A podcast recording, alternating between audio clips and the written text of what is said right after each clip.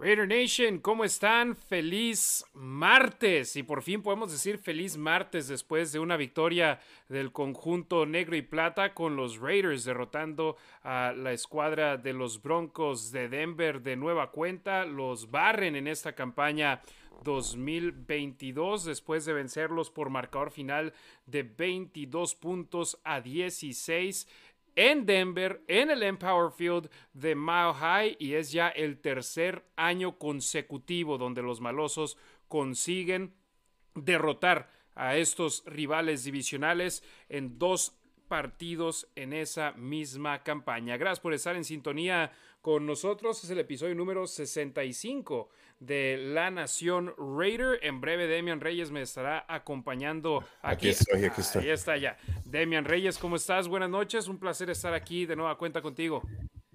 Buenas noches, Harry. El placer es mío. Gracias a toda la gente que nos ve y nos escucha.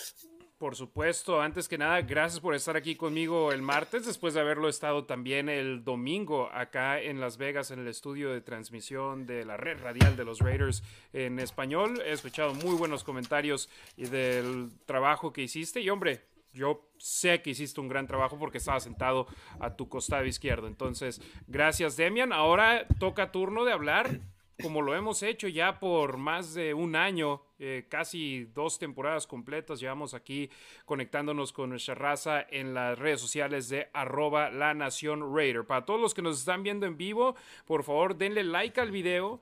denle like, ya sea en Facebook, en YouTube, suscríbanse, síganos en nuestras plataformas y si quieren que leamos sus comentarios, por favor déjenos una donación en lanacionraider.com o por medio del super chat en YouTube que ya está disponible y si nos están viendo en Facebook, en YouTube también compartan el video para que se siga sumando más raza que nos vea en vivo y posteriormente de manera diferida. Demian, qué diferente es cuando se gana un partido, ¿no? Sí, la sensación es diferente. Definitivamente hubo, hubo muchos errores, eh, pero se ve completamente diferente. Y lo hemos hablado, lo hablamos el domingo, lo hemos hablado aquí, lo dice Devante Adams, el fútbol es un juego imperfecto. Nadie va a dar el juego perfecto. Piensa en el mejor jugador que ha existido, el que haya ganado más campeonatos. Tienen sus fallas durante los partidos, pero al final de cuentas, cuando ganas, todo se cura, ¿no? Efectivamente, y la ejecución es algo de lo que hablaba Devante Adams, de lo que hablaba Derek Carr, y ejecutaron en los momentos claves. En las últimas dos jugadas del partido, los Raiders ejecutaron de buena manera, y es más, hasta si te fijas en el touchdown para cerrar el partido y dejar tendidos a los Broncos, el ejecutar por media pulgada uh, por parte de Derek Carr un una milésima de segundo antes. Pudo haber sido un balón suelto con un strip sack por parte de los Broncos, pero como lograron ejecutar bien, consiguieron el touchdown. Entonces, bien por los Raiders. De acuerdo, y se habla de que Jermaine Illuminor dio un buen juego. Por ahí hubo dos o tres jugadas en las que se le escapó el defensivo. En, en esa ni siquiera se le escapó. Mantuvieron, mantuvieron a la línea defensiva, pero al final su defensivo es el que casi le pega a Derek Carr. ¿Y cuántas veces hemos escuchado a Derek Carr que le hacen un strip sack, un sack y dice, si no me agarran, era touchdown. Contra los Chiefs le pasó lo mismo. Mac Hollins estaba, eh, estaba prácticamente solo y dijo, si me dan una milésima de segundo más en ese strip sack de Chris Jones, que al final de cuenta le dieron la bola a Raiders, es quizá touchdown. Y a veces sí decimos, ¿era touchdown? Pues ahora sí fue.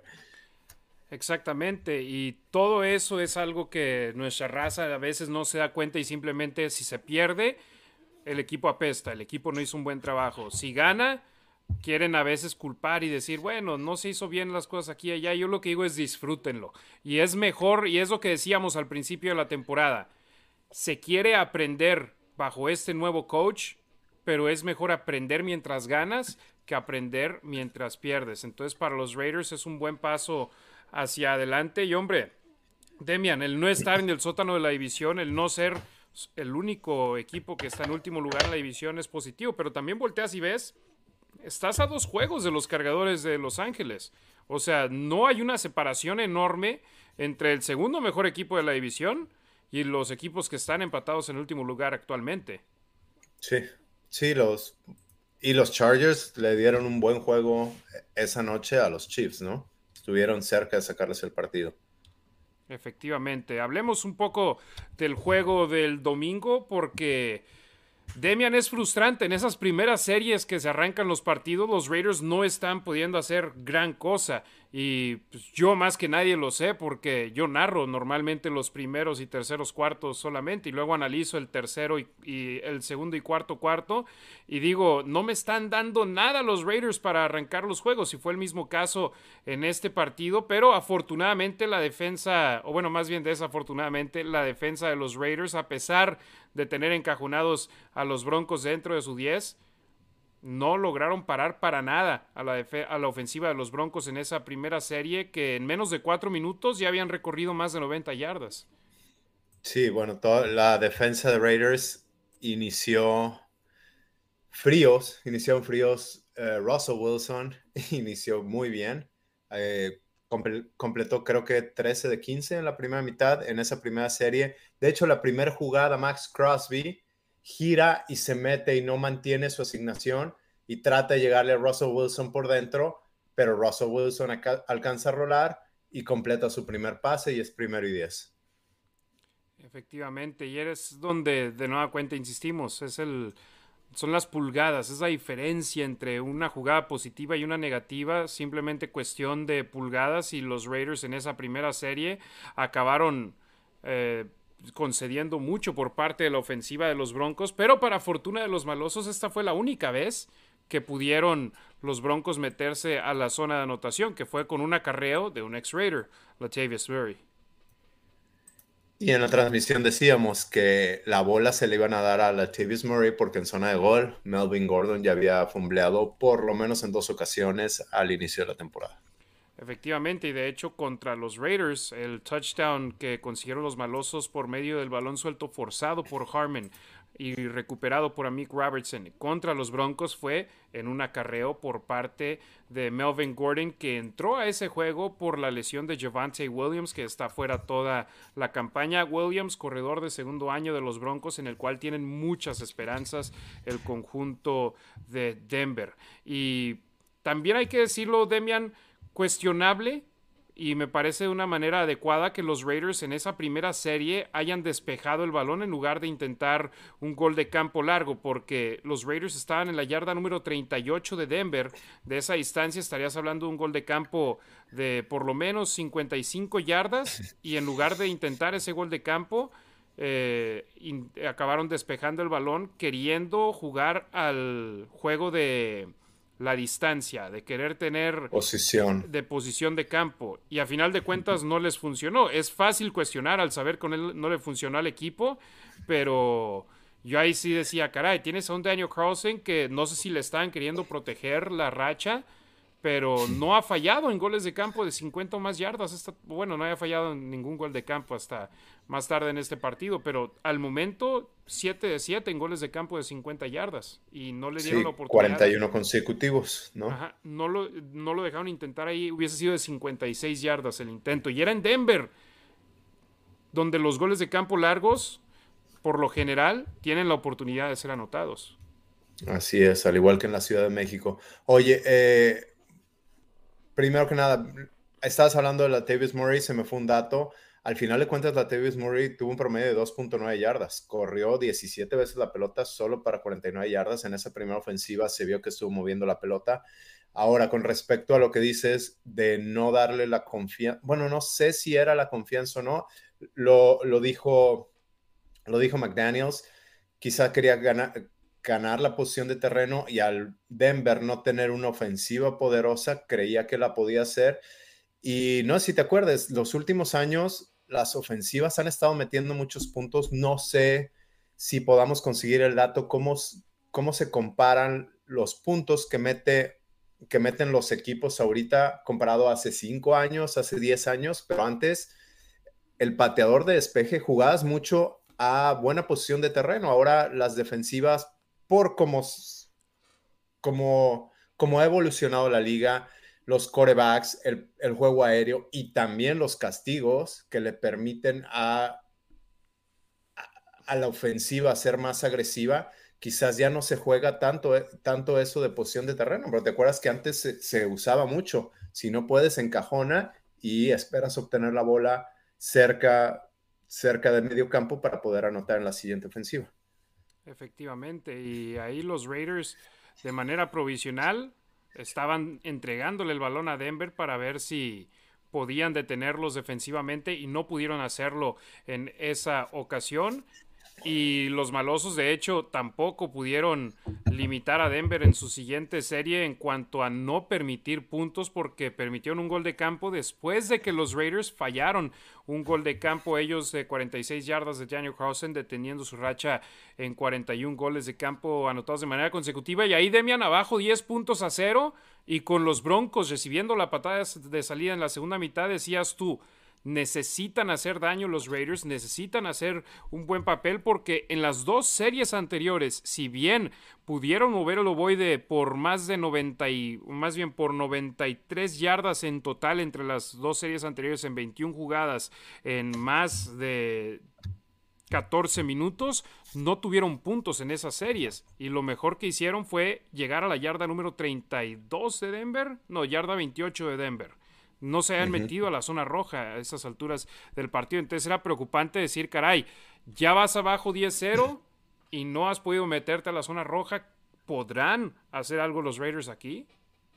Sí, fíjate, nosotros hablamos de controlar el reloj, de mover la pelota por tierra, eh, mantener a Russell Wilson. Y digo, no porque Russell Wilson ahorita sea muy agresivo y la ofensiva de los Broncos, pero tratas que tu ofensiva tenga la pelota y es tu mejor defensiva, ya que tu defensiva no es, no es tan buena.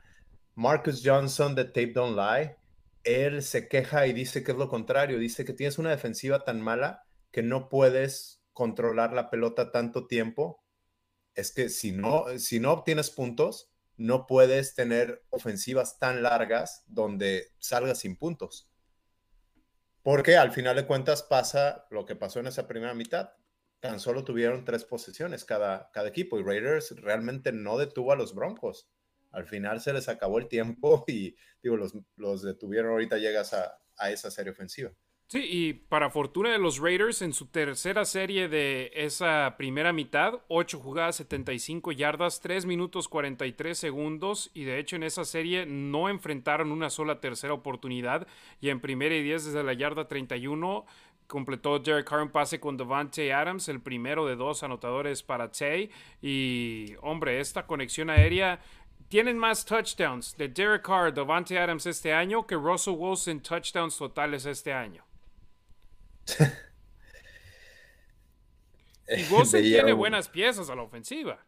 O sea, no es como si no tuviera nadie. Obviamente las lesiones le han pegado, pero tiene buenas piezas. Y no me digas que Jerry Judy, que fue decente el año pasado, no, no puede ser productivo este año. Y perdón, Demian, interrumpo rápido porque Ricardo Delgado Padilla nos acaba de dejar una donación. Dice, se comenta que el árbitro central del juego contra los halcones marinos, los Raiders tienen un récord negativo 1-6. Espero no influya en el resultado. Pues así con, con muchos árbitros nos toca que, que haya marcas negativos contra ellos. Ahorita aquí te, consigo el nombre del árbitro. Gracias, Ricardo Delgado Padilla, por esa donación. Si nos quieren dejar una donación como Ricardo Delgado Padilla, lanacionraider.com o también por medio de YouTube en los superchats. Adelante, Demian. Eh, no sé quién sea. En esta temporada jugaron uno de los primeros partidos. Raiders tenía récord de 0 y 6 contra ese árbitro y ganaron. No sé si es el mismo árbitro que pitó contra Broncos o contra Texans, porque son los únicos dos juegos que habían ganado Raiders, ¿no? Ah, Pero, y también hay que decirlo, también hay que decirlo, yo soy una de las personas que son que soy muy vocal con respecto a los árbitros durante el juego que tú y yo estábamos narrando.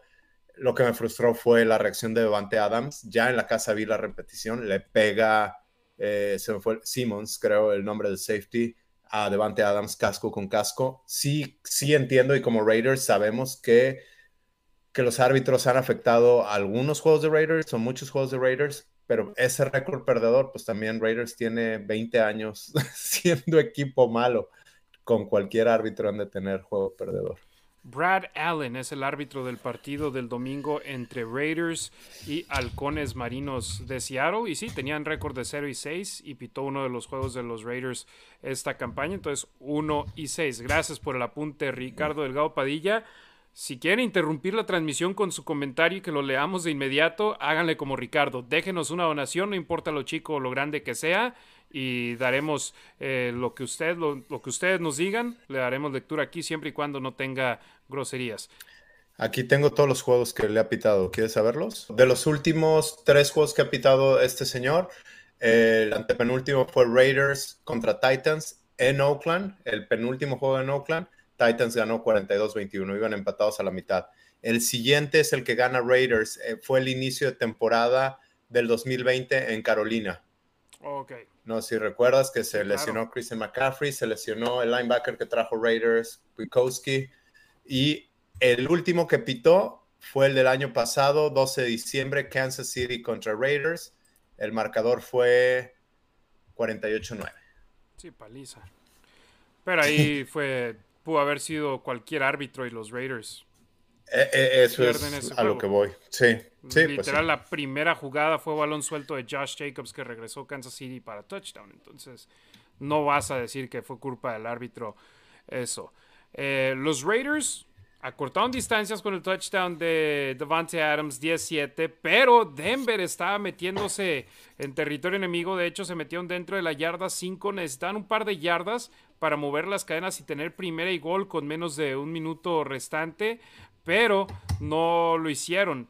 ¿Por qué? Porque Max Crosby tacleó a Melvin Gordon, provocó el balón suelto con un golpe duro al ovoide y lo recuperó el conjunto de Denver, pero ya iba a ser cuarta oportunidad. Dejaron que el reloj bajara lo más posible, pidieron tiempo fuera, intentaban el gol de campo y ¿quién lo bloqueó? Mad Max Crosby. Medio tiempo, 17 favor Denver, pero Demian algo que mucha raza se olvida al respecto es de que Crosby tuvo una jugada mala también en esa serie de los Broncos de Denver, donde un castigo de él evitó a que los Raiders detuvieran en tercera oportunidad a los Broncos, con lo cual los Raiders hubiesen tenido el balón de nueva cuenta para cerrar el cuarto, potencialmente empatando o tomando la ventaja en el partido. Que ahí creo que fue error Max Crosby, pero también hablando de arbitraje, Russell Wilson no se deslizó con los pies hacia adelante. Está, vio a Max Crosby o vio al defensivo, vio que ya no podía ganar más yardas y como que se quiso deslizar, se hincó y en eso Max Crosby ya no se detuvo y le pegó. Sí, yo estoy 100% de acuerdo, pero en esta NFL donde están protegiendo al mariscal de campo de una manera increíble, pues está difícil poder hacer una labor donde no te peguen. Le mandamos un saludo a nuestro carnalito Rick Saldaña, con el cual estuvimos cotorreando después del partido en casa de nuestro hermano Gabo. Un abrazote a Rick, que es parte de los homies, Saludos, Rick. del Wrecking Crew y que la pasamos muy chido. Bueno, ustedes estaban pasando la chido y ya estaba en mi computadora trabajando. Chambeando. Chambeando, que No, queda, no queda de otra. Lean, lean el artículo de Harry que se aventó esa noche para Raiders en español. Ahí le, le, estamos echando todos los kilos. Y también, por cierto, felicidades a los Raiders. No sé si viste en el grupo de. bueno, no, no tienes Facebook tú. Eh, en el grupo de Facebook, ya también un video de Antonio de Valdés, eh, recapitulando un poco lo que significó la victoria para el conjunto negro y plata. Entonces me da gusto que ahí sigan expandiendo el conjunto de los Raiders. Un gran inicio de la segunda mitad para los malosos. Tres y fuera defensivo seguido por un gol de campo, empataron el marcador y ya estando empatados en un juego así, Demian, tú dices, ok, los Raiders es lo, único que se pide, que estén en distancia para poder empatar el juego o ganar el juego. Y es algo que han estado haciendo, pero que en los últimos cuartos no hayan logrado capitalizar. Pero bien ahí, un buen inicio, tres y fuera, seguido por un gol de campo. Sí, iban, bueno, ahorita haces mención, iban 0-6 teniendo la pelota al final del partido, ¿no? Exactamente. Pero ahí 10-10 el marcador. Yo decía, ok, ya vimos a la ofensiva poder mover el ovoide. Veamos si el equipo puede hacer una mejor labor en Alosos. Sus equipos especiales lograron detener a los Broncos dentro de la 20 en múltiples ocasiones. Y de hecho, Coach McDaniels, no me acuerdo si en la conferencia de prensa del lunes o de ese mismo día, dijo que estaba muy satisfecho con la labor de los equipos especiales. Digo, se falló el gol de campo, pero fuera de eso estuvieron haciendo buen trabajo y también, y no, no estamos tocando ese punto ahorita, pero también a la defensa estuvieron cerca de bloquear un, una patada de despeje. Yo creí que la habían bloqueado, ¿te acuerdas? Que ah, pero no. Sí, de hecho hasta por un momento pensábamos que le iban a dar un castigo a los Raiders, ¿no? En esa jugada tal vez por un roughing the kicker o running into the kicker, entonces afortunadamente ese no fue el caso, pero sí, un muy buen partido y es lo que hay que ver, las tres fases del juego lograron darle a los Raiders la oportunidad de ganar este juego y lograron hacerlo. Si bien los Broncos se fueron arriba 13 puntos a 10, los Raiders recuperaron el balón en el cierre del partido, bueno, vamos a decir 13 a 13. Denver anotó otro gol de campo 16-13 y con tres minutos y medio los Raiders tuvieron un 3 y fuera ofensivo y ahí ya parecía que si Denver movía las cadenas dos veces, era el final del juego y la movieron en la primera muy rápido y en la segunda a los Raiders les quedaba un tiempo fuera que lo quemaron, la pausa de los dos minutos que utilizaron y en tercera oportunidad los Broncos de Denver. De manera inexplicable, en mi punto de vista, tercera y diez en la yarda 34 de Denver, en lugar de correr el balón o simplemente permitir una captura de mariscal de campo Russell Wilson, lanzaron un pase incompleto y le dejaron a los Raiders un minuto 40 segundos en el reloj. Demian, ¿cuánto te sorprendió eso? Que no hayan eh, corrido el balón o que se haya dejado capturar Wilson? Me sorprende por, sí, por el hecho de ser la NFL. No me sorprende tanto por ser Nathaniel Hackett, que no ha tenido las decisiones más brillantes, pero también al final de cuentas, la pelota está en las manos de Wilson y él pudo haber corrido, se pudo haber hincado, pudo haber obtenido una captura y les hubiera convenido. Así es, y no lo hicieron. Que yo digo, bueno, bueno para los Raiders. Los Raiders capitalizaron, lo aprovecharon, tomaron ventaja y pudieron ganar el partido en gran parte porque los Broncos les dieron esa oportunidad. Y hasta eso. Oye, Harry. Adelante, de Dime. Hemos hablado muy mal de la defensa. Bueno, no, ni siquiera hemos hablado mal de la defensa. Hemos dicho las cosas como son, como la defensa de Raiders no se, no ha dado no tiene las estadísticas que quisiéramos. Hemos hablado mal de ellos porque han jugado mal. Sí, sí, sí, sí. Pero en muchos juegos le han dado la pelota a Raiders para poder empatar o ganar el partido al final. Y esta vez lo hicieron otra vez en dos ocasiones. Pero regresamos también a la misma, ¿eh? No nada más es la ofensiva, ah, no pudo remontar. Si no permites 30 puntos, no estás en esta situación al final, pero también va para la ofensiva. Si no tienes series donde no anotas en gran parte, también puedes estar en una mejor posición. Tanto la ofensiva como la defensiva tienen mucho espacio para mejorar. Es complementario. 100%, 100% complementario. Y lo positivo aquí para los malosos es que recuperaron el balón, pudieron mover las cadenas de inmediato y lograron meterse en territorio enemigo en un abrir y cerrar de ojos. Eh, Carr, en segunda y tres desde la 29 de Las Vegas, completó un pase de 21 yardas con Keelan Cole a la mitad del campo con un minuto restante. Posteriormente, Jared Carr con el wheel route a Josh Jacobs avanzaron 43 yardas los Raiders y se metieron a la yarda número 7 de Denver donde los Broncos quemaron un tiempo fuera con 32 segundos restantes. Entonces los Raiders iban a tener tres jugadas para buscar meterse a las diagonales y ganar el partido o por lo menos tomar la ventaja en el marcador, o simplemente tener la oportunidad de conectar un gol de campo corto para empatar el juego y potencialmente irse a la prórroga. Entonces estaban en una buena posición los Raiders. Demian, hubo raza en redes sociales que las leí que decían, ¿por qué no corrieron el balón? ¿Les puedes explicar, por favor? Porque no tenían tiempos fuera y se les acaba el partido por la misma razón por la cual Russell Wilson debió haber corrido para que se acabara el partido o para dejarle menos tiempo a Raiders. Si corre la pelota, no se detiene. Si, sí, el reloj no se detiene y te tardas en sacar la siguiente jugada. Y por, potencialmente se te puede ir el partido. y estaban en la yarda 7. No es como si estuviesen como en el partido contra Indianapolis, donde estaban en la yarda 1 y corrieron el balón con Jacobs y anotaron touchdown los Raiders. Están en la 7. No era automático un touchdown si corrieran el balón los Raiders. Y si corrían el. Y fíjate, lanzando pases incompletos, le quitaron al reloj de 32 a 27 en primera oportunidad, de 27 a 23 en tercera oportunidad y de tercera a cuarta oportunidad 16 segundos. Entonces le quitaron 16 segundos en tres jugadas los Raiders al reloj sin correrlo, deteniendo el reloj. Ahora imagínate, si corren y no les funciona, tienen que enviar al campo a sus equipos especiales de inmediato e intentar una patada o hacer el spike con Derek, Derek Carr para detener el reloj.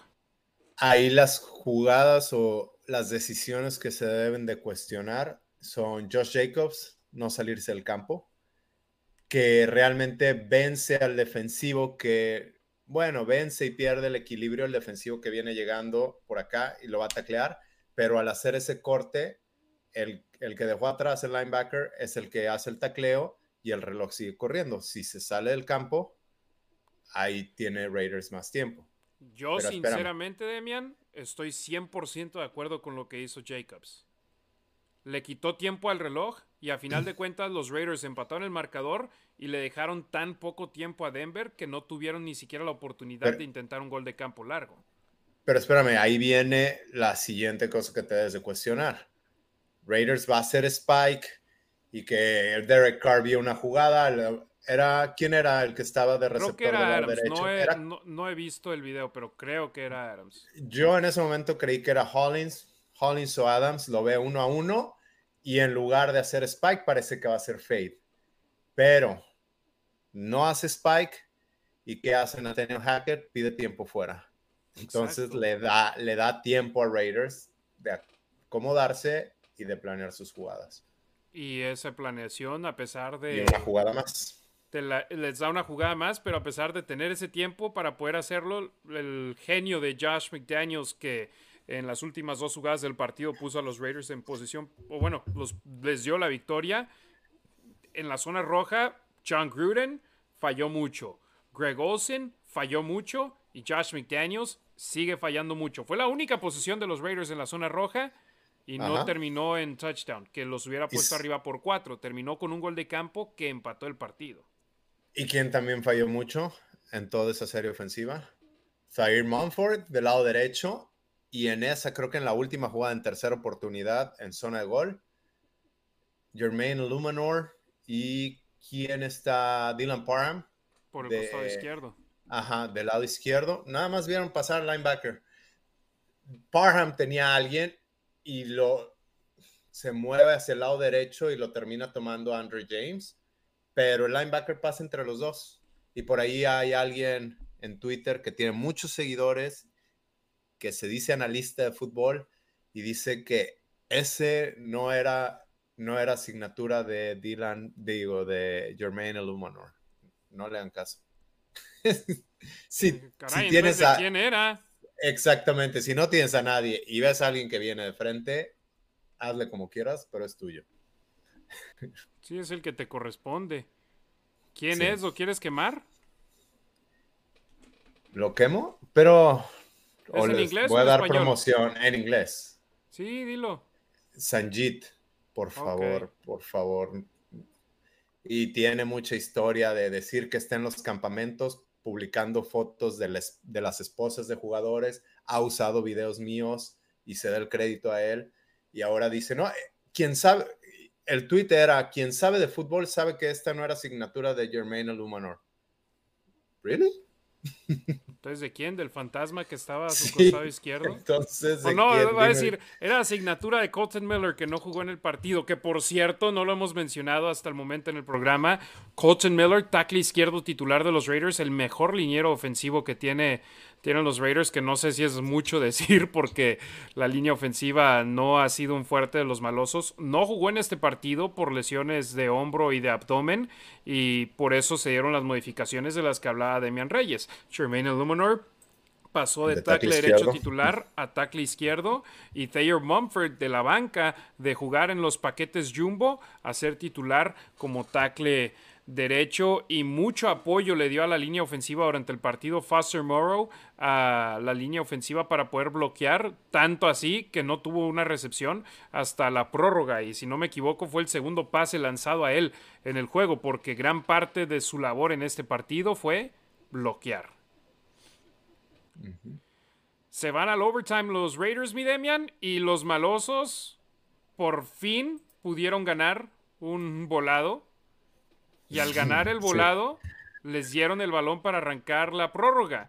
Y con las, los cambios en el reglamento del overtime de tiempo reciente ahora, se tiene que, si anotas un touchdown, se acaba el juego. Pero si anotas un gol de campo, tu rival tiene la oportunidad de igualar el marcador o de ganar el partido teniendo un touchdown. Entonces los Raiders aquí la meta era anotar touchdown. En, métanse a las diagonales, ganas el partido y no sufres.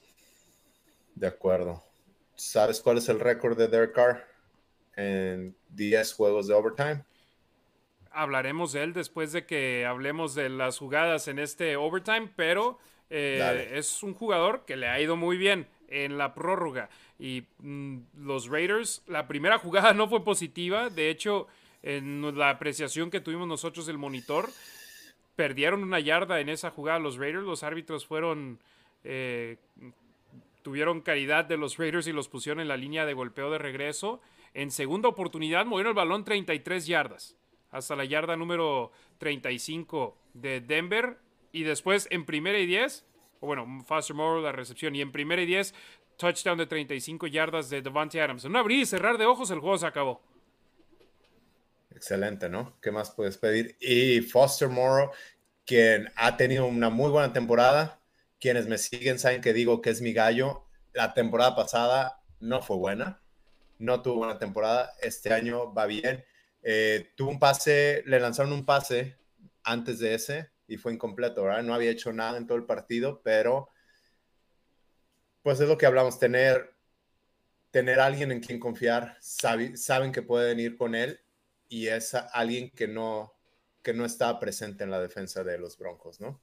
Exacto, que no habían hecho plan de juego para, para él porque no tienen tanto video de él como lo tienen de Darren Waller, que todo el mundo sabe que es una figura en la NFL cuando está sano. Los Raiders ganaron el partido 22 puntos a 16, barren a los Broncos de Denver por tercer año consecutivo, ponen su marca en, en, tres ganados, siete perdidos y por lo menos ahora tienen en qué construir. ¿Ves el video del vestidor y los jugadores celebrando a lo grande? Vi gente negativa diciendo, están celebrando como si hubiesen ganado el Super Bowl. Yo digo, las victorias, sobre todo en la NFL, se disfrutan más y el momento por el que estaba pasando el equipo no era bueno. Y es más, no es bueno pero es mejor entrar a tu semana con un pensamiento positivo y decir, pudimos ganarle a la mejor defensa en la NFL. Si bien no tienen una buena ofensiva, es la mejor defensa de la liga en muchas categorías. No top 5, sino la mejor. Y los Raiders les pudieron pegar. Y Pat Surtain, por muchos calificado como el mejor esquinero de la liga, Devante Adams lo hizo ver mal en esa jugada final. Entonces, un buen paso para los Raiders y esperemos este sea el primero para poder seguir dando pasos hacia adelante. Sí, Pat Sertan, nosotros creemos que va a ser uno de los mejores cornerbacks de la liga, seguramente el mejor pagado cuando le tenga que, cuando se tenga que renovar o extender quinto año, va a pedir extensión de contrato. Eh, pero como dijo Devante Adams, todavía no está ahí. Exactamente, está cerca, no está ahí y es uno de los mejores esquineros en la liga ya, eh, a pesar de que está apenas en su segundo año en la NFL y lo mejor es que los Raiders tienen a uno de los mejores, si no es que el mejor receptor abierto en la liga. Ese touchdown fue su décimo de la campaña. Ningún receptor abierto de los Raiders o jugador de los Raiders había tenido por lo menos 10 touchdowns por medio de recepciones en una temporada para los malosos desde Tim Brown en el 2000, Demian. Estamos hablando más de dos décadas desde que un receptor abierto de los Raiders, un ala cerrada, un corredor, tuvo 10 o más touchdowns por aire. Adams lo hace en 10 juegos. ¿Cuántos habrá tenido Randy Moss? Digo, sé que no tuvo buenas temporadas, pero su primera temporada, sus primeros juegos, han andado bien. ahorita te digo. No, de él nos, intentamos, nos intentamos olvidar de él. Sí, pero Pro Football Reference. No, solo tres. No, ocho, ocho. Ocho. Ocho y luego tres. Y luego fue, fue a Nueva Inglaterra y tuvo 23 el siguiente año después de tener tres con los Raiders. Bueno, también. Sí, yo sé. Andrew Walter o Tom Brady. sí era Andrew Walter, ¿no? Creo que sí. Pero también mm. la manera en la que jugábamos con los Raiders. Y, y, ese es otro caso. Por ejemplo, ¿tú crees que Devante Adams hubiese querido venir a los Raiders si los Raiders draftean a un quarterback en el draft y dicen que van a ir con él? No, le va a afectar a sus Kerry Collins. Kerry Collins era la, la primera temporada. Pues. La segunda creo que fue Andrew Walters. Sí, claro. Guatemala, Guatepeor, en esos casos para pobre Randy Moss. Pero ya, con dos años ya la Raider Nation había tenido suficiente con él. Sí. Oigan, por cierto, raza, eh, si quieren que leamos sus comentarios, vayan a la nacionraider.com, déjenos una donación, no importa lo chico o grande que sea, le daremos lectura completa a su comentario o por medio de superchats en YouTube también ya lo pueden hacer así si confían más en YouTube que en PayPal. Ahí nos pueden dejar una donación, aparece el mensaje aquí en la pantalla, le damos lectura y por supuesto ahondaremos en el tema en el cual ustedes nos dejen la sugerencia de hablar por medio de una donación. Si no nos pueden dejar una donación, lo entendíamos al 100% y simplemente déjenos su nombre y de dónde nos están sintonizando para poder mandarles un saludo. Demian, veo que quieres decir algo. No, muchas gracias a toda la gente que nos está sintonizando ahorita y a toda la gente que nos escuchó el domingo. Hemos, lo, lo decías al inicio de la transmisión, hemos tenido una buena retroalimentación y ahí vemos los comentarios. Muchísimas gracias. Lo agradezco y se lo agradezco a Harry el haberme invitado. Por supuesto. Al tener la oportunidad de yo poder sugerir a alguien, dije, tenía dos personas en mente. Una no está aquí con nosotros y Demian. Y dije, a ver si se puede. Y afortunadamente se pudo con Demian. Estadísticas finales del encuentro para los Raiders, 407 yardas, para los Broncos, 320 yardas. ¿No podemos jugar contra los Broncos cada fin de semana, por favor? Porque para los Raiders esta fue su tarde más productiva en la campaña 2022, superando los, las 400 yardas que tuvieron contra Houston, 396 ante Tennessee y 385 en el primer partido contra los Broncos. Defensivamente, los Raiders, las 320 yardas permitidas en este juego fueron la segunda menor permitidas en esta campaña, solamente superando cuál juego contra los Broncos. En el primero en el Estadio Legend el 2 de octubre, donde permitieron 299 yardas. Sabemos que no es el mejor sinodal, el mejor oponente al cual se podrían enfrentar los Raiders, pero tampoco lo eran los Santos de Nueva Orleans. Tampoco lo eran los Jaguares de Jacksonville, tampoco lo eran los Potros de Indianápolis y los Raiders no les pudieron ganar a ese equipo, a esos equipos. Entonces, es bueno de que aquí sí les pudieron ganar a los Broncos. Y al final de cuentas, los Broncos le han ganado a un equipo de San Francisco que tiene una buena defensa, 11-10, a los Jaguares de Jacksonville, con los cuales Raiders no pudieron, a pesar de ir 17 puntos arriba. ¿no? Y a Houston. bueno, Houston ya es otra cosa.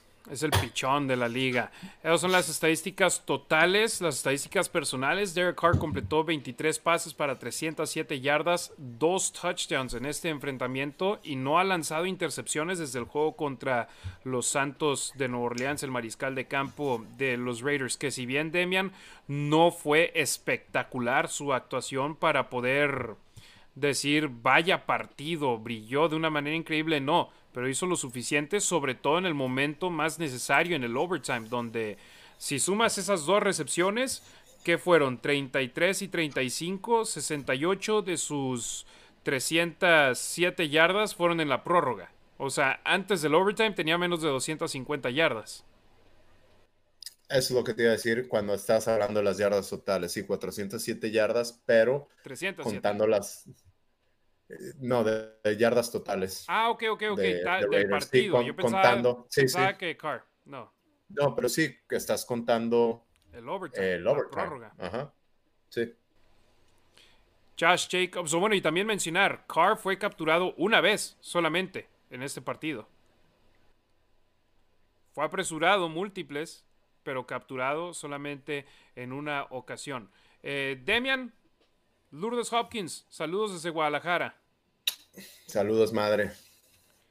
Por supuesto, saludos y también saludos allá a tu casa porque eh, están muy felices en tu cantón. Felicidades a uno de tus chavos que cumple hoy años, ¿verdad? Gracias, hoy es cumpleaños de Dante, cumple seis años, y también de mi suegra que anda aquí. Ella sí cumple un poquito, unos poquitos más. Nueve. muchas, muchas felicidades a la suegra de Demian, la mamá de su señora esposa, al buen Dante y a todos los que cumplan años hoy aquí en el 22 de octubre. 11, 22, 22, fíjate, eso sí no me he dado cuenta. En noviembre. Eh, Josh Jacobs, 24 acarreos, 109 yardas, 3 recepciones, 51 yardas, 160 yardas totales para el corredor de los Raiders que alguien le va a pagar. No sé si vayan a ser los Raiders, pero alguien le va a pagar y se cumple de nueva cuenta, Demian, de que cuando Jacobs tiene un gran partido, los Raiders tienen tres victorias y su única derrota siendo la que tuvieron en Kansas City frente a los Chiefs, donde debieron de haber ganado ese partido, en mi punto de vista. Sí, la clave es que Raiders tenga más de 100 yardas por tierra y en especial Josh Jacobs. Aquí el siguiente mejor corredor fue nadie. nadie más corrió la pelota. Exacto, exacto. Nadie más corrió el balón y volteas a ver la situación de los Raiders y la cantidad de acarreos que tienen los jugadores del equipo. Josh Jacobs después del juego contra Denver tiene 183 acarreos para 930 yardas y 7 touchdowns. El siguiente jugador con más acarreos de los malosos, Derek Carr, 15 para 67 y posteriormente 8 acarreos por cabeza para Brandon Bolden y Zamir White. Están diciendo, ¿es Josh Jacobs o nadie por medio del ataque terrestre en esos momentos? Que ahí me preocupa porque ahorita decías, alguien le va a pagar, ojalá sea Raiders, dudo mucho que sea Raiders, pero entonces, si no es Josh Jacobs, ¿quién es? Porque a Samir White no le están teniendo la confianza. Una cosa es, como dicen en inglés, you go with a hot hand. ¿Quién está jugando bien? Pero también igual y darle un poco de relevo, ¿no? Porque Josh Jacobs en las otras temporadas siempre se había lesionado. Y hasta ahorita ha funcionado, pero no sabes cuándo te va a tronar. Y si te truena ahorita, Samir White fue, fue inactivo. Exacto, ni siquiera estuvo eh, listo para entrar al partido porque no lo tuvieron entre los jugadores activos. Vimos a Brandon Bolden tener cierta cantidad de jugadas donde estaba, estuvo sobre el campo, pero no tuvo acarreos. Vimos a Mir Abdullah que jugó eh, como corredor en terceras oportunidades, donde acabó también acumulando tres recepciones para cinco yardas, pero no hemos visto a nadie más correr el balón de una manera efectiva con los Raiders, con Josh Jacobs, porque no les han dado bola. Y de hecho, ve las estadísticas de Josh Jacobs. Su mayor cantidad de acarreos en una temporada fue 273 en el 2020. Está a 90 de llegar a esa cantidad. Y al ritmo en el que va en cinco partidos ya habría superado esa cifra. Fíjate, para igualar el número que tuvo el año pasado, que fueron 217, está en 183 en esos momentos. Con 34 acarreos ya supera esa cantidad. Lo mejor y lo bueno en estos momentos es que no solamente son muchos acarreos, sino también gran producción. Las 930 yardas está a 135 de la segunda mayor cantidad de su carrera y a 170 de su marca personal en una campaña. Oh, perdón, 150 y 70, 220 es su mejor producción en una temporada. Y estamos en la semana 11, 10 juegos. Y acuérdate, en el 2020 su promedio por acarreo fue de 3.9 yardas por acarreo. Ahorita es el mejor promedio de su carrera, 5.1 yardas por acarreo. Wow, increíble. ¿Y cuál es su acarreo más largo esta temporada? Fue uno de como 43 yardas. 43 yardas en el estadio Legion, lo recuerdo porque me tocó narrarlo. Pero si ves las estadísticas y cuántos acarreos grandes tiene esta temporada, esa es la estadística más importante porque no ha sumado muchos acarreos eh, de los denominados explosivos de 20 o más yardas. Y ver si por aquí tengo mi flip card para. Mientras buscas eso. Perdón, adelante. Ah, ok. No, eh, Josh Jacobs no se ha caracterizado por ser un jugador que tenga acarreos muy largos, como lo, mencionas. Su acarreo más largo en su carrera fue en el 2020 de 60, eh, no, de 28 yardas. No, perdón, de 51 yardas en el 2019 y los, en el 2020 el más largo fue de 28 yardas nada más, en el 2021 de 28 yardas y el de esa temporada de 43 el más largo. Solamente cuatro acarreos de 20 más yardas esta temporada para Josh Jacobs. Solamente cuatro. Y el que tenga un promedio del que me acabas de mencionar, de mí que dijiste 5. 5.1. 5.1 yardas por acarreo. Eso te demuestra la constancia que tiene Josh Jacobs y que ha sido una pieza clave para que los malosos eh, puedan ser competitivos y que los partidos que han ganado los han ganado también. Entonces, bien por Josh Jacobs. Pasando al lado de los receptores, Devante Adams. Los Raiders tuvieron 307 yardas aéreas, Adams 141 yardas en ese aspecto. 7 recepciones, 141 yardas, 2 touchdowns, eh, 13 pases lanzados hacia él. Y hubo varios que se le fueron de las manos y que debieron de haber sido todavía más producción para él, Demian. Sí, eh, en uno de ellos, uno de ellos lo comentamos en vivo, creímos que, era más culpa de él, después vimos que Carr sí lo puso algo retrasado, pero también está el linebacker, ahí es, esa era la ventana donde Carr lo podía poner, no sé, pero tuvo, tuvo buen juego. Sí, no, definitivamente buen partido, pero, hombre, se nos queda ahí la, el querer hacer más, ¿no? Que es lo que la Nación Raider queremos, porque si puedes hacer más, pones al equipo en una mucho mejor posición y es el mejor receptor abierto de la liga, en mi punto de vista. Y, hombre, y hay muchos buenos receptores abiertos en la NFL, ahora simplemente hay que hacer su papel y, hombre, Kirk Cousins no es como si fuera un Aaron Rodgers ahora y que por, por culpa de él Justin Jefferson esté teniendo una gran campaña, pero Jefferson, créeme, hay gente que le ha dicho a Devante Adams o que ha escuchado Adams, la gente decir Justin Jefferson es mejor que Adams, eso lo motiva, lo motiva de gran manera. Bien por él. Oye, un saludo rápido para Gus de Anda, que pide saludos para su, su esposa y sus hijos Diego y Andrea, que son fans de la Raider Nation, por supuesto. Saludos para allá. Gracias, muchas, muchas gracias a Alfonso González que nos acaba de dejar una donación de 50 pesos. Muchas, muchas gracias. Eh, Alfonso, si nos quieres dejar algún comentario. Bueno, ya había acá en, en Facebook, había dejado un comentario Alf González. Buenas noches, hermanos. Saludos desde Chihuahua, Raider Nation, Saludos, Alf. Crew. ¿Cuándo va Alf para allá? ¿A qué juego va? Creo que el siguiente partido contra los Chargers. Ah, pues ahí lo conoceré en persona. No sé si sea el mismo, asumo que sí. me imagino que sí, no, Me, asumo que Alf González y Alfonso González son la misma persona, ¿no? Ahí déjanos saber en un comentario en YouTube. No, creo que Alf es Alfredo. Ándale, ¿ves? Entonces tal vez sí son dos diferentes. Alfonso González, muchas, muchas gracias. Mira, ahí ponemos al monito de nueva cuenta a bailar por ti ahí en el centro. Gracias. Muchas gracias, Alfonso González. También un saludote al buen Ekman Rola, que nos manda un saludote. Dice felicidades a la suegra, al sobrino Dante y a Gigi de Raider Nation Wrecking Crew Ciudad de México. Puro festejo. Esperemos, esperemos que así sea. Eh, recuerden, para leer sus comentarios, que no sean saludos con sus nombres y de dónde son, una donación, así como lo acaba de hacer Alfonso González, déjenos un super chat, déjenos un comentario y si van a la nacionraider.com, ahí sin importar lo grande o chico que sea la donación, pueden dejar el comentario sin importar lo largo que sea y aquí les estaremos dando lectura. Y Anabel Lara dice, sí, es el mismo. Entonces, Anabel, si hay alguien que ah. sabe, es Anabel. Entonces, gracias. Pues ya lo voy a conocer. Ya se nos hará conocerlos por acá pronto. Eh, ya dijimos los datos de Devante Adams. Mac Hollins, segundo mejor receptor, 6 recepciones, 52 yardas en este partido. 9 pases lanzados a él y Demian.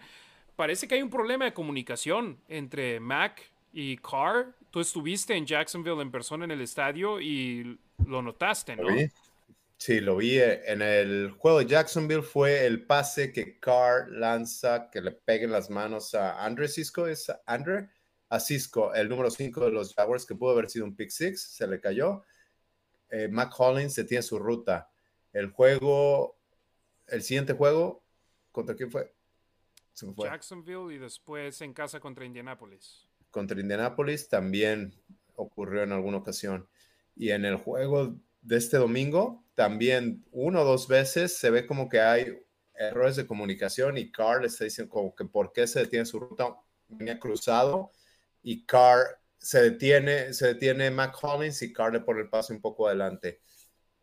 Pero al final del juego estuvieron lanzando pases en rutas más cortas y me gustó como que le estuvieron dando más juego a Mac Collins como para que volvieran a encontrar ese ritmo que tenían al inicio de la temporada.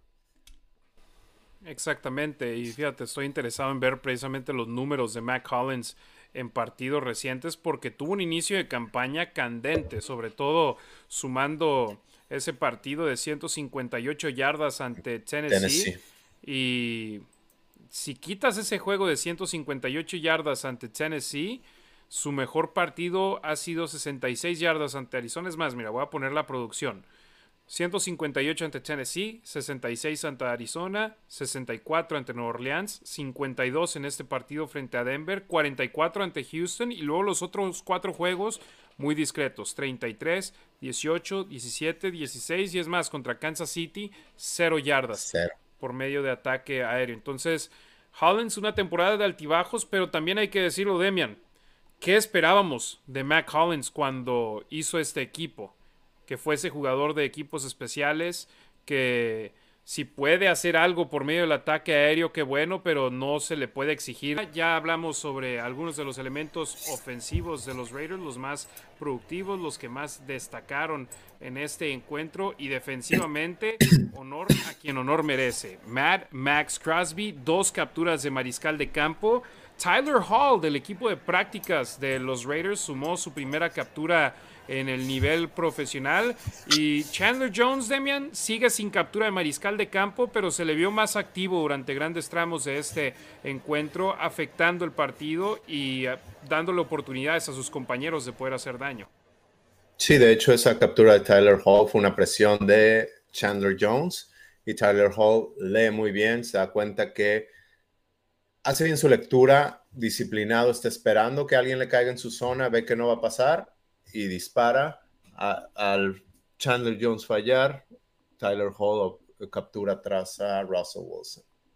Exacto, y Max Crosby, increíble lo de Crosby, nueve capturas de mariscal de campo ya esta temporada, a una de igualar sus diez que tuvo en su mejor temporada, que fue como novato, y Crosby eso también es la cuestión con él. Sí, tuvo una racha de partidos donde no le logró llegar al mariscal de campo, donde no tuvo sacks entre los juegos contra Houston hasta el de Jacksonville, pero después, desde entonces, una contra Indianapolis, dos frente a Denver, nueve totales, pero no importa si consigue sacks o no, siempre impacta el juego, Max Crosby, que es algo que no puedes decir de todos los jugadores. Y es por eso que necesitamos ver presión por el centro o del otro lado Chandler Jones o Jerry Tillery, quien tuvo un buen juego y estuvo poniendo presión, eso le permite a Max Crosby jugar más, más suelto y a la ofensiva del equipo contrario se tienen que preocupar por él y le tienen que hacer dos contra uno, pero permite dejar a los otros jugadores en el uno contra uno. Exacto, y hasta en equipos especiales, gol de campo bloqueado por parte de Crosby, que de manera interesante, son tres goles de campo los que ha bloqueado en su carrera, todos han sido en Denver en contra de los Broncos. Buen dato. Los Raiders ahí se han visto beneficiados por Crosby en Denver de buena forma, Demian. Otro, quien, otro jugador que dio un muy buen juego y que se había estado extrañando, Denzel Perryman. Denzel Perryman tuvo seis tacleos totales, cinco fueron solos, dos para pérdida de yardaje y tuvo dos golpes al quarterback. Pero esos quarterback hits que le pegó durísimo a Wilson. Sí, Perryman cuando no está definitivamente se nota que no está porque no hay otro jugador así de físico por parte de los Raiders a la defensiva, ni Crosby, que Crosby es inteligente, es habilidoso, pero Perryman es como si te llegara un montón de bloques para, para derribarte. Y eso me gusta mucho por parte de Denzel Perryman. Y defensivamente, perdón, Demian. Reacciona muy rápido, reacciona muy rápido. Exacto, y es otro de los jugadores a los, al cual le queda el último año de su contrato. No está bajo contrato el próximo año. Quiso extensión, a diferencia de Waller, no se la dieron la actual directiva de los malosos y tendrán que, en caso de quererlo de regreso, pujar para poder ganarle a otro equipo que quiera hacerse de sus servicios. Sam Webb tuvo un partido complicado, sobre todo esa primera serie ofensiva de los Broncos, abusaron de él, lanzaron pases a su lado y avanzaron de gran manera en contra de él. Y yo vi gente diciendo, corran a Webb, desháganse de Webb. Digo, bueno, tuvo un buen partido contra Indianapolis y están diciendo, qué chido, ya tenemos a alguien para que dé pelea ahí con Hobbs. Luego tiene un mal juego, córranlo. Mente corta, así es la NFL. Sí, sí, sí, sí, es momento para desarrollarse y le dicen en inglés growing pains, ¿no? Eh, son dolores de cabeza mientras estás creciendo, sabes que van a suceder esas cosas y pues están esperando a que Nate Hobbs ojalá pueda regresar esta semana. Nate Hobbs y Rock Yassin, ¿cuántos, ¿cuántos snaps tienen juntos? No sé, se habla mucho de los snaps que tienen juntos. Waller, Renfro y Davante Adams son 66 snaps juntos, pero Rock Yassin y y este Hobbs no tienen muchos. Sí, Rock se perdió un juego y, Nate ya se ha perdido cinco. Entonces ahí son seis partidos que por lo menos no pudieron estar juntos sobre el emparrillado. Entonces es importante la química entre esos jugadores. También, honor a quien honor merece, Daniel Carlson erró su gol de campo número 42 que hubiese empatado la segunda mayor racha, racha más grande en la historia de la NFL, pero después de errar ese gol de campo, Daniel Carlson acabó anotando tres de manera consecutiva, incluyendo el más largo de su carrera en la NFL. En primera instancia fue uno de 52 yardas, posteriormente uno de 57 yardas y para terminar el de 25 yardas con el cual empató el juego. Daniel Carlson, sí, nos hubiera podido encantar poder seguir hablando de la racha, pero cuando lo necesitan los Raiders ha logrado cumplir y afortunadamente ese gol de campo que falló en el segundo cuarto no le costó a los Raiders. Pudo haberle hecho la vida más fácil a los Raiders, pero no le acabó costando a los Raiders. Bueno, también hablamos que Brandon McManus falló un gol de campo también del... Fue bloqueado. bueno, sí los equipos especiales de los Raiders hicieron que no pudiera anotarlo. La patada de Carlson se fue abierta al lado derecho de los uprights. Eh, buen partido. Duron Harmon, Duron Harmon, quien salió por tener eh, eh, ¿cómo cramps, calambres en, los dos en las dos piernas. Por eso no se podía mover, por eso salió en el carrito de las desgracias lo llevaron, le pusieron su intravenosa, ajá, y, rapidísimo ya estaba, ya estaba disparando, ¿no? En dos, tres jugadas después lo vimos disparando.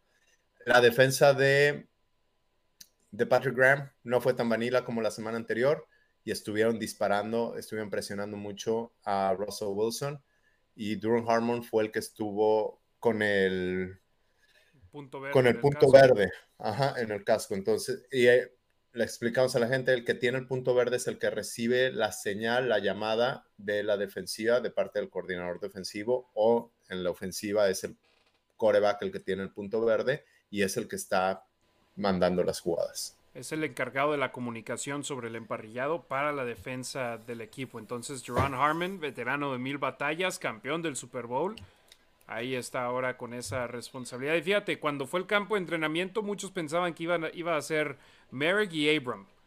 Y luego meten a Merrick con Duran Harmon, Abram sobre la línea de golpeo, ahora se va a Abram y Harmon se ha ganado el puesto. Para el conjunto negro y plata. Victoria de 22 a 16 en overtime. Como, sea, como haya sucedido, la aceptamos. Contra quien haya sucedido, la aceptamos. Y ahora tienen un reto de nueva cuenta como visitantes ante los halcones marinos de Seattle.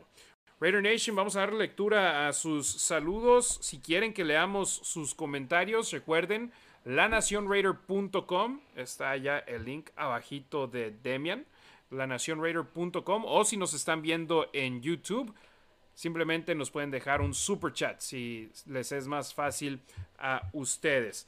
Eh, vamos con los comentarios. Rubén Montenegro, buenas noches. Gracias al buen Rubén. Marco Álvarez, gracias por los comentarios sobre la transmisión. Eh, Jesús Gutiérrez Pérez, saludos desde Jamay, Jalisco. ¿Sí está bien Jamay? ¿O Jamay? ¿Jamay? No, Jamay. Ok. Eh, Charlie Martínez, nos dice saludos desde Chihuahua, Ricardo Arrona.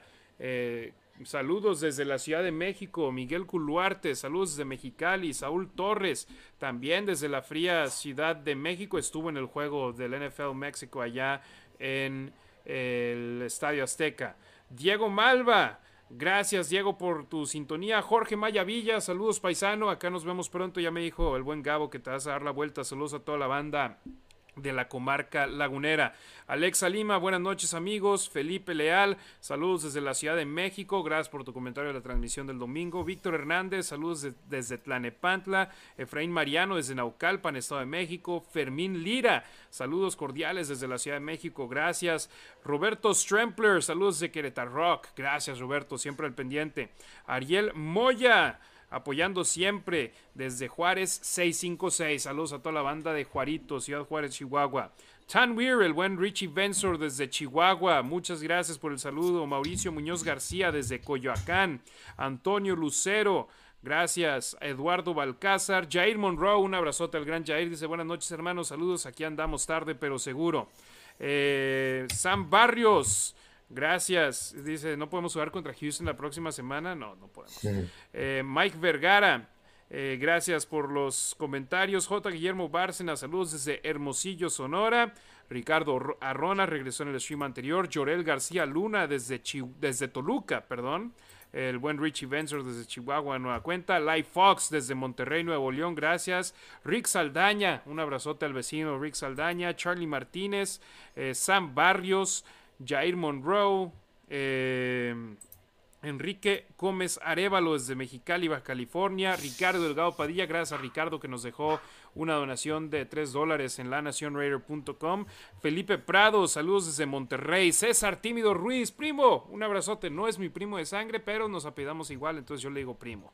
Saludos desde Bakersfield, California, no te he visto acá en Las Vegas desde la semana 2, desde el juego contra Arizona. ¿Qué onda con eso? César Tejeda, buenas noches, saludos desde Raider Nation Guadalajara. Rafael Ram A nos deja ahí un comentario. Martín Gurrola desde el Estado de México. Gracias por tu comentario eh, aquí en La Nación Raider. Rubén Montenegro. Anti-9123 desde Guatemala viéndonos en Twitch. Gracias. Alf González, gracias por su nación. Buenas noches, hermanos. Saludos desde Chihuahua. J. Guillermo Bárcena desde Hermosillo. Eric Eduardo Hernández, Héctor Enrique Reynoso Rodríguez, saludos desde Guadalajara, Martín Currola, Emilio Alfaro López desde Tepic, eh, Gus de Anda desde Ciudad Juárez, Francisco Barrientos Vallejo, eh, dieron un pick de primera y segunda ronda por Adams de esa temporada, eso es todo. Eh, Francisco Perales, saludos desde Monterrey. Ariel Moya, de nueva cuenta, Juárez 656. Lourdes Hopkins, saludos para ella desde Guadalajara. Anabel Lara, Raider Nation Wrecking Crew, Chihuahua, por supuesto, saludos para ustedes. Acá tenemos pronto a Anabel, también Demian, por cierto. Eh, José Romero, Gus de Anda, ya le mandamos el saludo a su familia. Eh, Ekman Rola, Eric Eduardo Hernández, eh, Miguel, Miguel, saludos de Mérida, Yucatán. y Alf González nos confirmaba, sí hermanos, hoy el mismo y el gusto será de nosotros, saludos en persona, un abrazote mi estimado. Burios dice, Claro, Burios decía, Hollins no es un receptor slot, nadie ha dicho que lo es. Eh, dijimos que está recibiendo más bola porque Renfro y Waller no han jugado gran parte de la campaña. Charlie Martínez. Oye, y este, en una tercera oportunidad, de las pocas que, que consiguieron, ¿cuántas fueron? ¿Tres de 12? con una tercera oportunidad, Devante Adams. Ajá, 3 de 11. 3 de 12 los Broncos. Eh, Devante Adams estaba en el slot y Pat Surtain estaba abajo cubriendo, abajo de nuestra pantalla, cubriendo a Mac Hollins. Ahora de la tercera la vencida, Charlie Martínez, así es. Sam Barrios, Compa Marines, Eric Eduardo Hernández, Efraín Mariano, saludos de Naucalpan, Estado de México. Luis Salazar, gracias por tu felicitación. Isel Spiri Jacobo, un saludote para Isel. Marco Antonio García Galván, saludos desde la alcaldía Gustavo Amadero en la Ciudad de México, por supuesto. Saludos por esa desde Chihuahua. Gracias a todos ustedes por sus saludos. Todavía tenemos un poquito más que nos queda del programa. Si quieren que les mandemos saludos, La Nación Raider, o bueno, si quieren que leamos sus comentarios, lanacionraider.com. Si no, también lo pueden hacer en YouTube por medio de superchats. Demian, nos quedamos pendientes la semana pasada con el cierre de la historia del chavito Fabián en Jacksonville, chavo de Guatemala que salió con su pancarta para que quería conocer a Derek Carr y se le hizo. Tú estuviste ahí y nos tienes la historia. Sí, eh, al entrar al estadio me metí a Twitter y vi, no me acuerdo, una reportera, tú la, la reportera el nombre. De cancha. El nombre ah, es el más complicado en toda la NFL y no me lo sé. Literal, lo intentas leer y dices, ¿cómo? eh, publicó una foto de este chavito con su pancarta que decía que era su cumpleaños y quería conocer a Derek Carr. Fabián, su papá Walter y su tío Elder también estaban con él entonces termina el partido, vamos a buscar a los jugadores, esperarlos para que salgan. Eh, estábamos cerca de los camiones, había una sección donde llega la familia. Entonces, eh, viendo de frente, está reja. Acá está también como una caja, una, eh, y vienen los jugadores aquí saliendo. Unos se van a ver a su familia y amigos y otros se van al camión. Aquí con nosotros estaba Killen Cole. Entonces ves a los jugadores pasar, los saludas. Ahí tuve la oportunidad de platicar poquito con Mick Lombardi. Se sorprendió que la gente lo reconociera. Le dije, Mick, una, una firma para mis hijos. Digo, ¿yo? ¿Cómo? ¿Por qué? Y yo nada más, pues, por los niños, ¿no? Y les dije a los niños, él creció como Raider fan. No sé si ustedes sepan, pero Big Tafur eh, lo entrevistó, le hizo un buen artículo. Mick Lombardi platicaba que, que él recibía las llamadas de Al Davis. Al Davis buscando a su papá Mike Lombardi, que por cierto, últimamente, últimamente los últimos que 10 años le ha tirado durísimo a Raiders y, no, ahora no misteriosamente ya empezó a hablar bien. Sí, tiene siete años corriendo a car de Raiders, que nadie lo iba a aguantar y bueno, y ahora ya habla bien de él. Su ahora su chavo está cocheando a Carr. Ajá, sí. Entonces ya, ya habla bien de Carr también, ¿no? Eh, bueno, buena onda. ¿Quién más? Eh, Keelan Cole estuvo ahí platicando con nosotros. ¿No sabías quién era? No, porque además, ah, digo, no le reconocía la cara. Además, está muy, muy, muy delgado. Demasiado delgado. Y traía sí, ropa del equipo, pero no sé, muy aguado, no, no tiene un cuerpo sólido. No se ve sólido, no se ve grande. no es este el único receptor abierto de los Raiders con un cuerpo así, Damian. El otro, tus chavos lo querían conocer. Ah, Hunter Renfro, sí. Bueno, desafortunadamente Hunter Renfro tenía su familia ahí y no, no peló a mis chavos.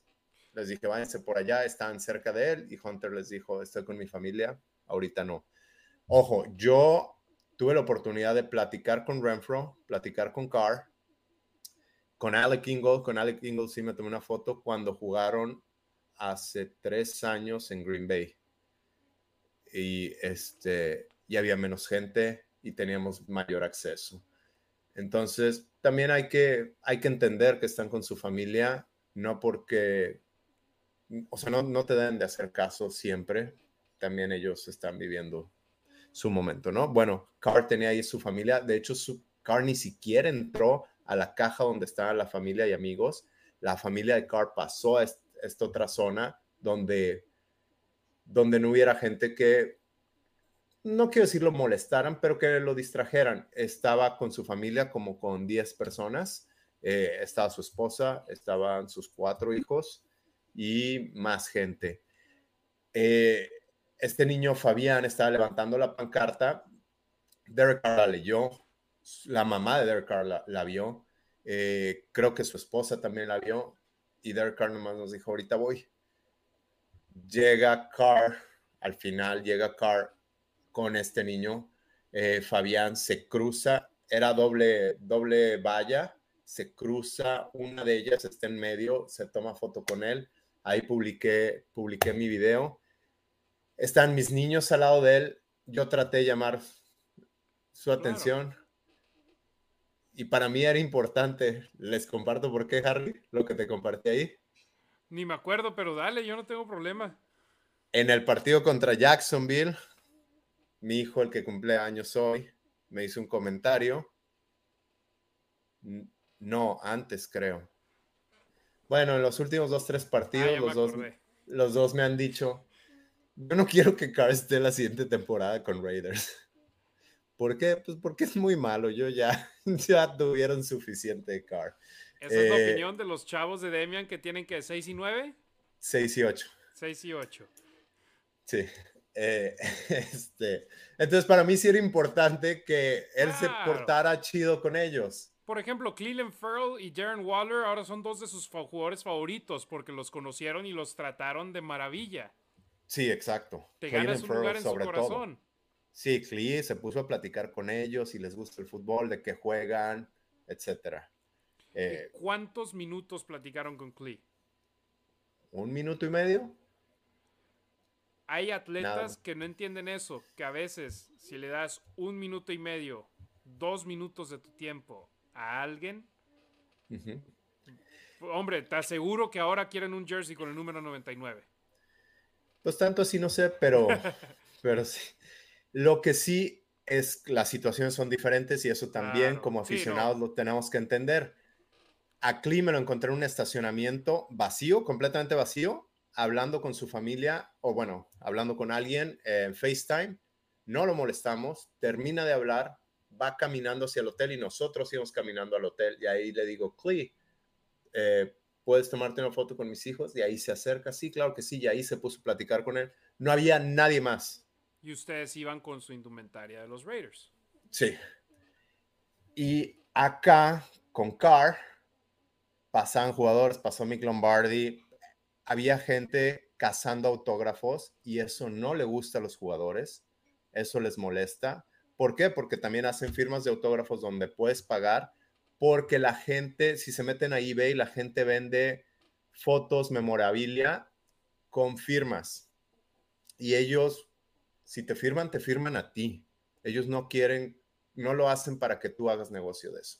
y había gente... Yo, por ejemplo, ah. este autógrafo de Crosby yo pagué por él en la firma de autógrafos que estuvimos Demian y yo en Oakland yo no en el partido. yo no este pagué, yo me metí con Harry y yo no llevaba nada. Este autógrafo de Waller me lo firmó en un evento que hubo en el estadio de béisbol, un partido de softball en el que jugó, pero yo aquí lo tengo.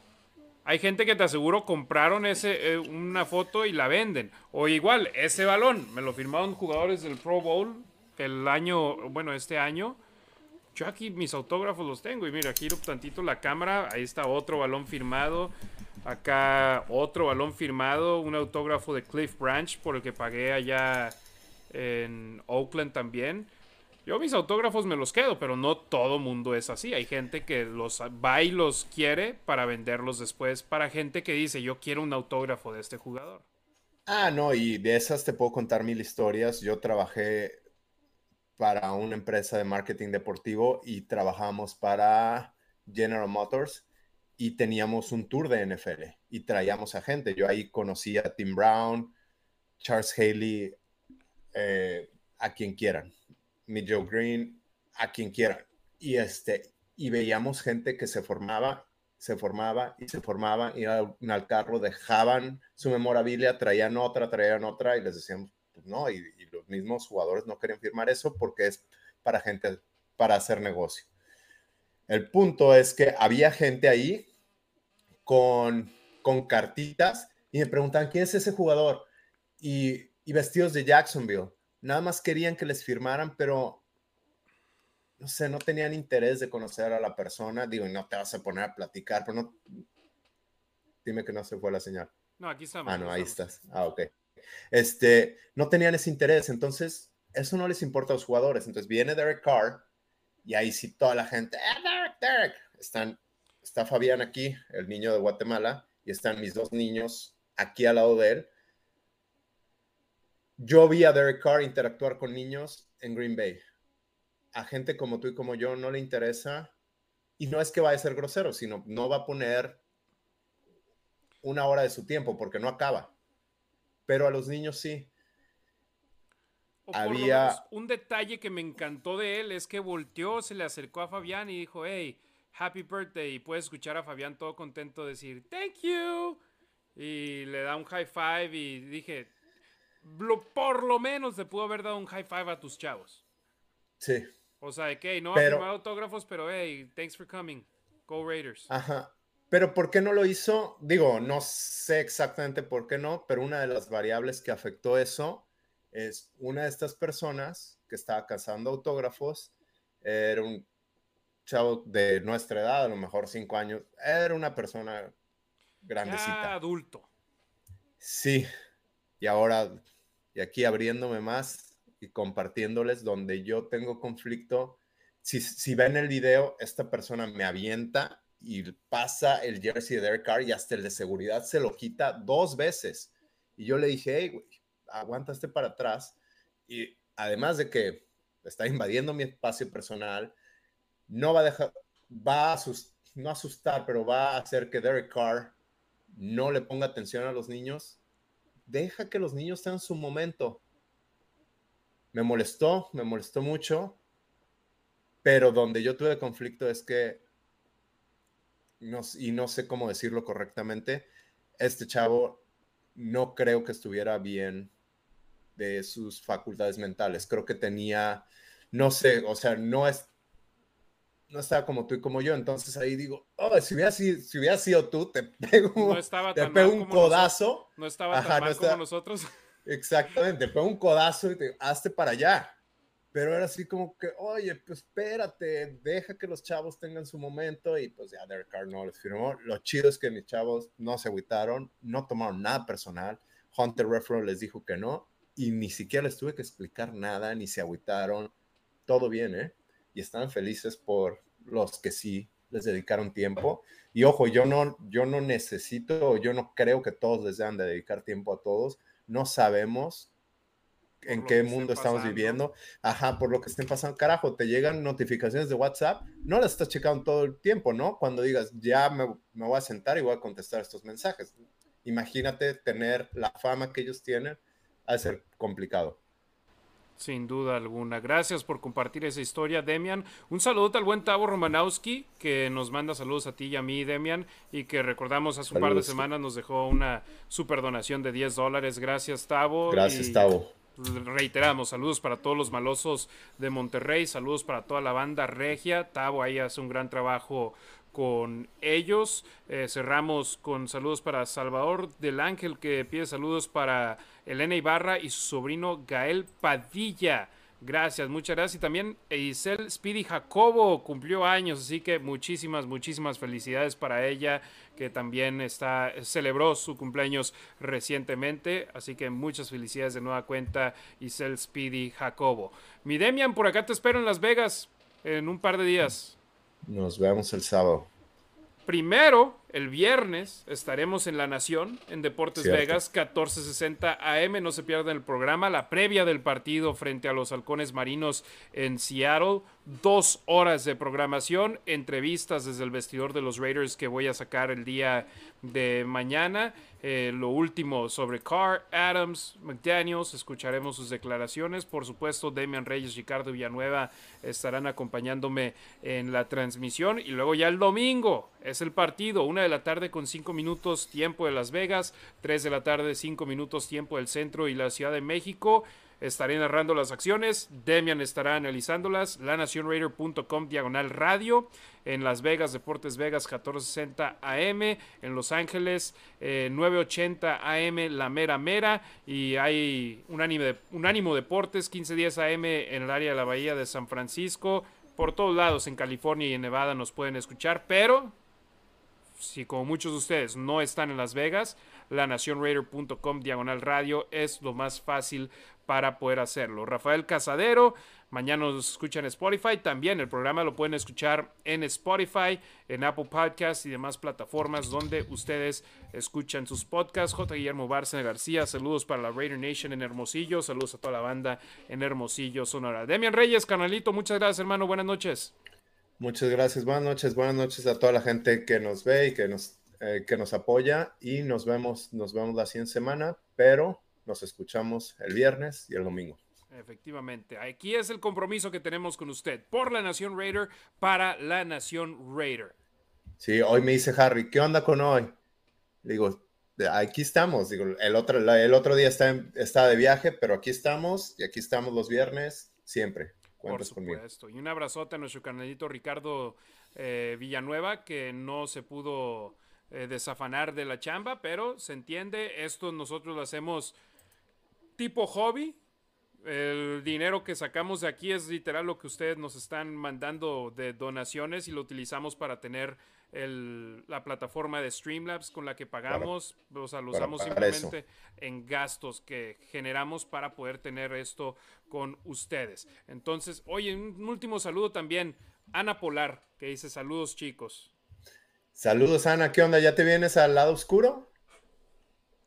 Es de NFL Girls. Ya sé, sacamos las escobas contra ellos tres años seguidos, Ana. Vente a los Raiders. Ya, nos, la vente. nos la pasamos más chido. Es más, mira, lo único que necesitas es venirte a un tailgate y dices, ya, con eso. Ni siquiera necesitas entrar al estadio. Vete al tailgate, ahí te tratamos de maravilla y vas a decir, me hago Raider.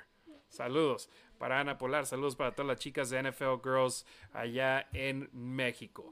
A nombre de Demian Reyes, nuestro hermano Ricardo Villanueva, que no nos pudo acompañar esta noche, soy Harry Ruiz, Raider Nation. El viernes, La Nación en Deportes Vegas, 1460M y deportesvegas.com, de 12 a 2, tiempo del Pacífico, 2 a 4, tiempo del centro y la Ciudad de México. Ahí nos vemos y nos escuchamos el viernes.